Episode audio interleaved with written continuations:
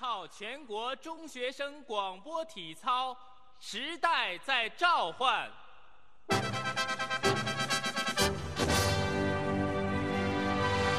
预备起，一、二、三、四、五、六、七、八，二、二、三、四、五、六、七、八，三、二、三。这绝对是我们九零后不可磨灭的记忆。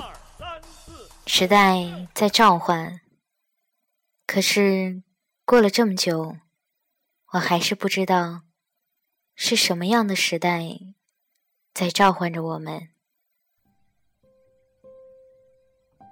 这里是片刻，我是少女绿妖。今天要跟大家分享的文章来自作者叶小白，《时代在召唤》。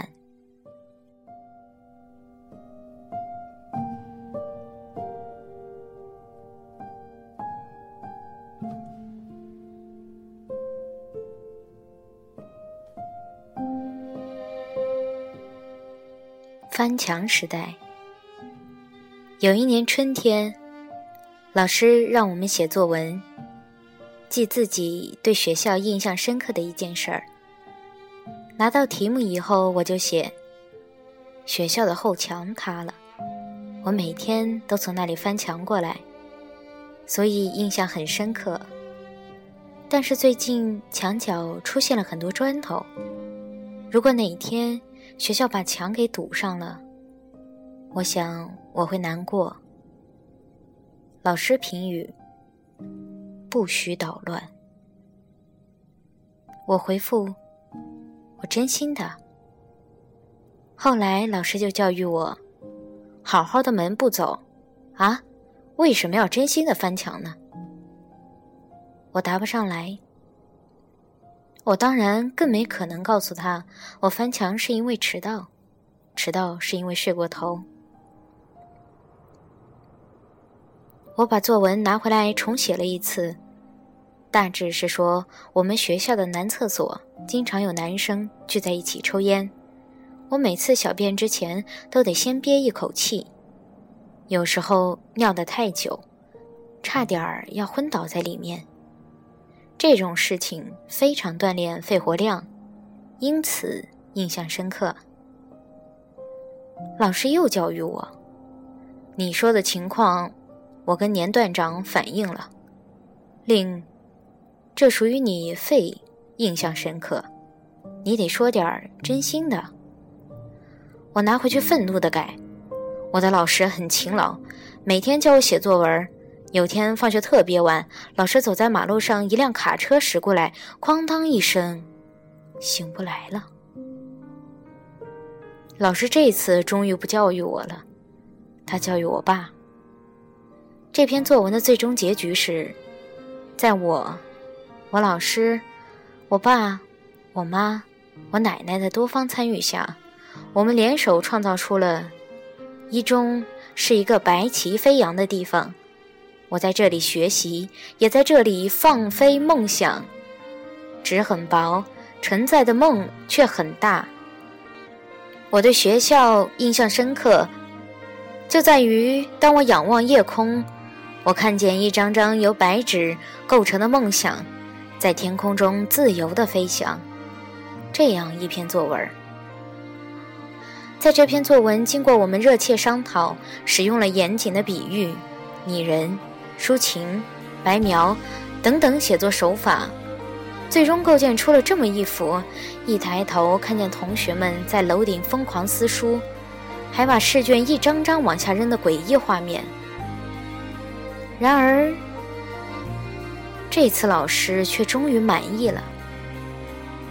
他教育我：“其实你还是一个很有前途的学生，这次进步很大，好好写。”以后指不定成为作家。我必须承认，本人从小不受老师待见。听了老师的这番夸奖，我咯噔一下，脑袋里面像是打开了一扇新世界的大门。我开始思考自己被人嫌弃的小半前身，并从中得出了一个结论：我会变成一个坏学生，就是因为不肯好好写作文。那一年我高二，十五六岁，见风就长的年纪。当时的我并没意识到，我之所以会在那一年变成一个坏学生，并不是因为我翻墙，而是我如实的讲述了自己的翻墙。一个人在他迟到翻墙的过程中，应该是怀有罪恶感的，可我没有。我只是觉得翻墙让我身体得到锻炼，迟到保证我充足的睡眠。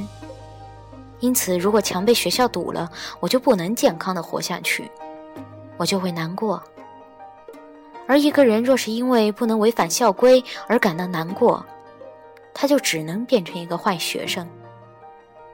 总而言之，老师给我的启发是，我的翻墙技术过硬，所以。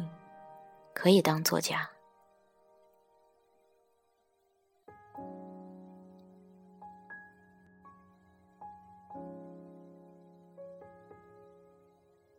纸的时代，现在要我说，我的高中就像是一个纸的时代。从检讨书到考卷，到作文，再到梦想成为一个作家，每一个环节都是由白纸构成。我记得在那个白纸时代，我的左边坐了一个女生，她一度怀疑我会因为胃病死掉。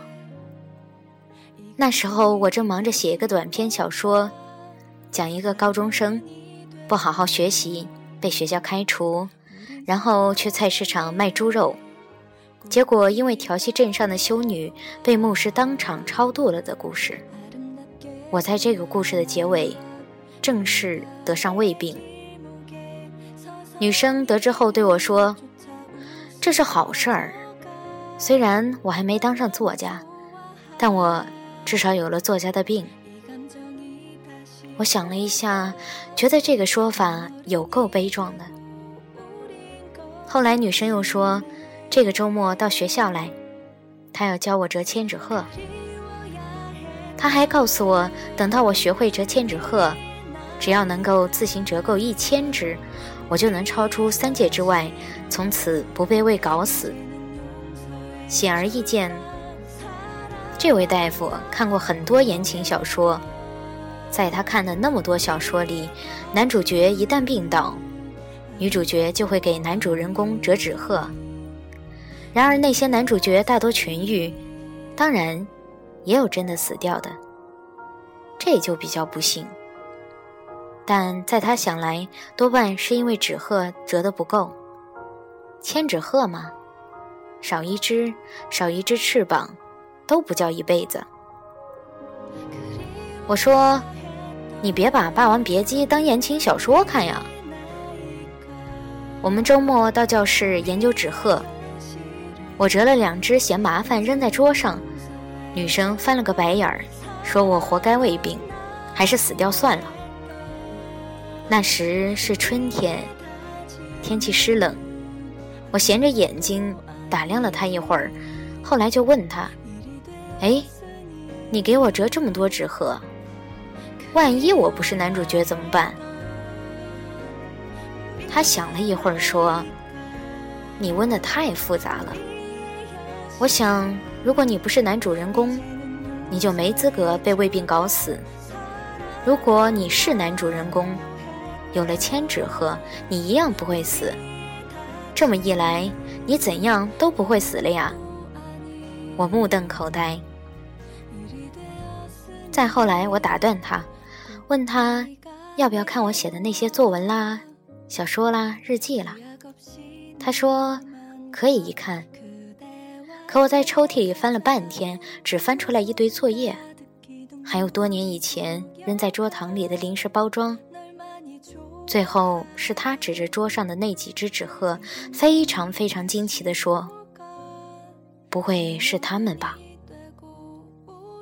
那一年高二，春天，湿冷，我的好学生计划正式宣告破产。我依托成为好学生的证明，被一个女生折成了纸鹤，而理由竟然是为了让我不会病死。当时我怀疑这是老天的旨意，我注定不能成为一个好学生。否则就会没命。更为要命的是，我不能向他要回那些纸鹤。当时的我说不上理由。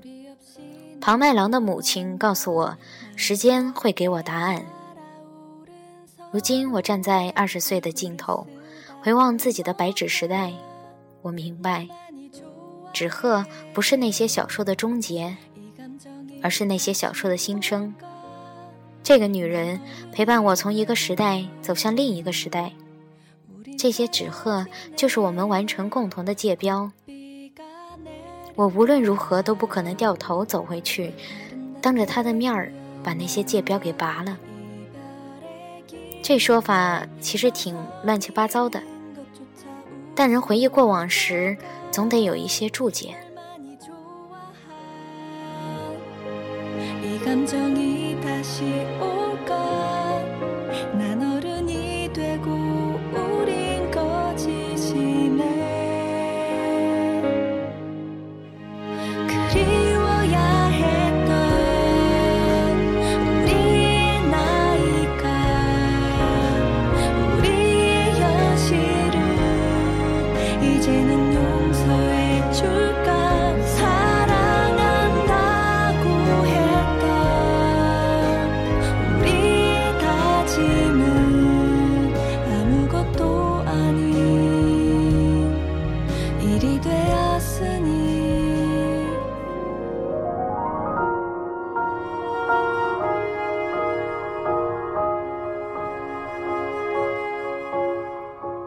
沉默时代。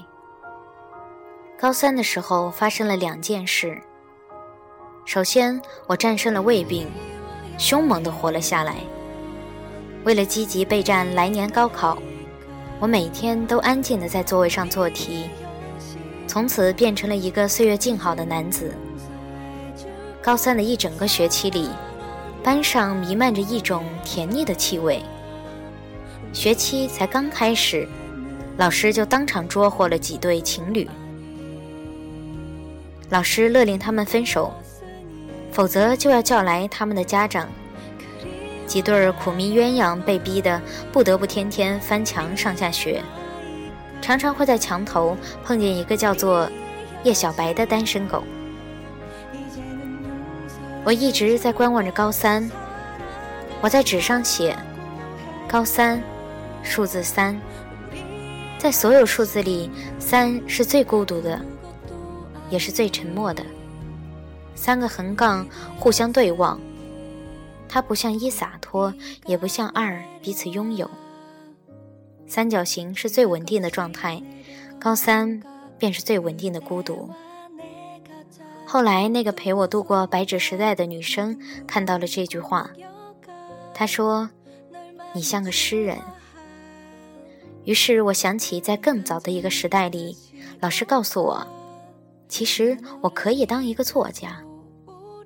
我猛然间意识到，原来距离过去已经过去了很久。那是什么时候呢？好像是十二月冬天。在那个冬天里，发生了第二件事。有天晚上下了晚自习，我和女生一起走在回家的路上。女生问我：“叶小白，你的理想是什么？”我说：“一本吧。”女生说：“这不算的。”女生认为理想应该是遥远而高大的，一本可以是一个目标，但绝不能是一个理想。她要我重新想一个，我想不出来，就只好告诉她。自己以前想过当一个作家。女生说：“其实她的理想和我很接近，是当一个诗人。”她还说：“人可以把理想当作目标，但绝对不可以为了目标放弃理想，知道了吗？”我说：“哦，知道了。”我们走到河的一侧就分别了，天很冷。女生祝福我们将来都能实现各自的理想。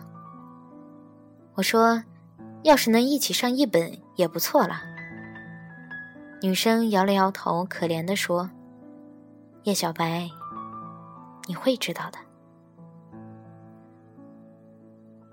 再后来，后高三时代凶猛的到来，我们的生活变得非常紧凑。我每天疯狂做题，上课做题，下课做题，放学留下来做题，就连梦里都梦见自己给自己出数学题，还他妈出的特别难，简直变成了一个强迫症。一时间搞不清楚是为了高考而做题，还是为了做题去高考。当然，这样一来，我的成绩就有了明显的上升。当某天我的同桌挥舞成绩单，兴冲冲跑过来告诉我，我考到了年段第七的时候，我像是轰然断了一根弦。我知道，就到这里为止了，我再也不会有那些做题的欲望了。那次是全省的考试，我一生中唯一的出场质量检测。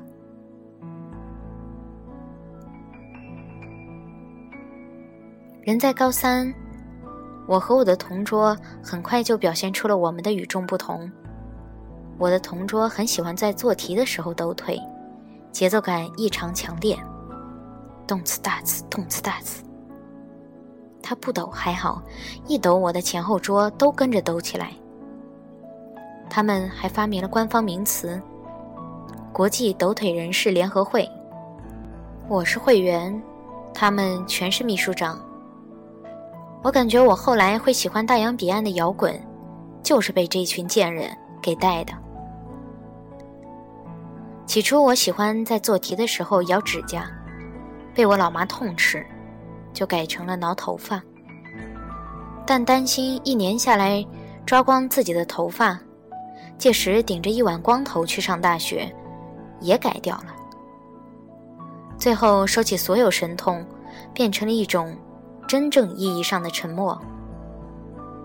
我每天定时出现在座位上，一言不发的解题。若是有人在关键的时候告诉我答案，我一定会把它当成剧透的，恨他到死。我就这么沉默了将近一年，像是沉默了整个一生。沉默是我们那个时代的主旋律。我们奋斗，所以沉默。偷偷定下的终生也好，互相约定的理想也好，全部在那年里变作了一粒种子，埋藏在大地之下，用尽全力的沉默，一直等到来年夏日，清晨中醒来，开花却无果，飘落到天涯。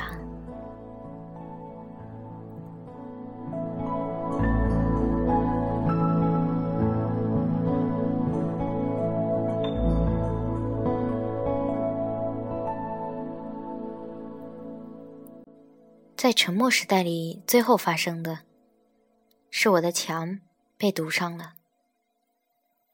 当时我肩扛书包，手提早餐，面对着高耸的墙沿。我知道，我再也不会有翻墙而过的能力了。我知道，不是墙高了，而是我老了。一个年轻人不应该随随便的老去。可是。当他面对那场盛大的离别，他那些年轻时存在过的证据就什么都不是，除了证明自己的老去。在那个夏天的尾巴，我没有和女生道别，我们去了各自的大学。有时候我会想，果真我们没有上同一所大学，我的愿望落空，也不知你的愿望何时才能圆满。有朝一日，我成为作家，你当上诗人，你和庞麦郎的母亲都说对了。时间在很久以后，给了我答案。那些以前不明白的事，现在我都知道了。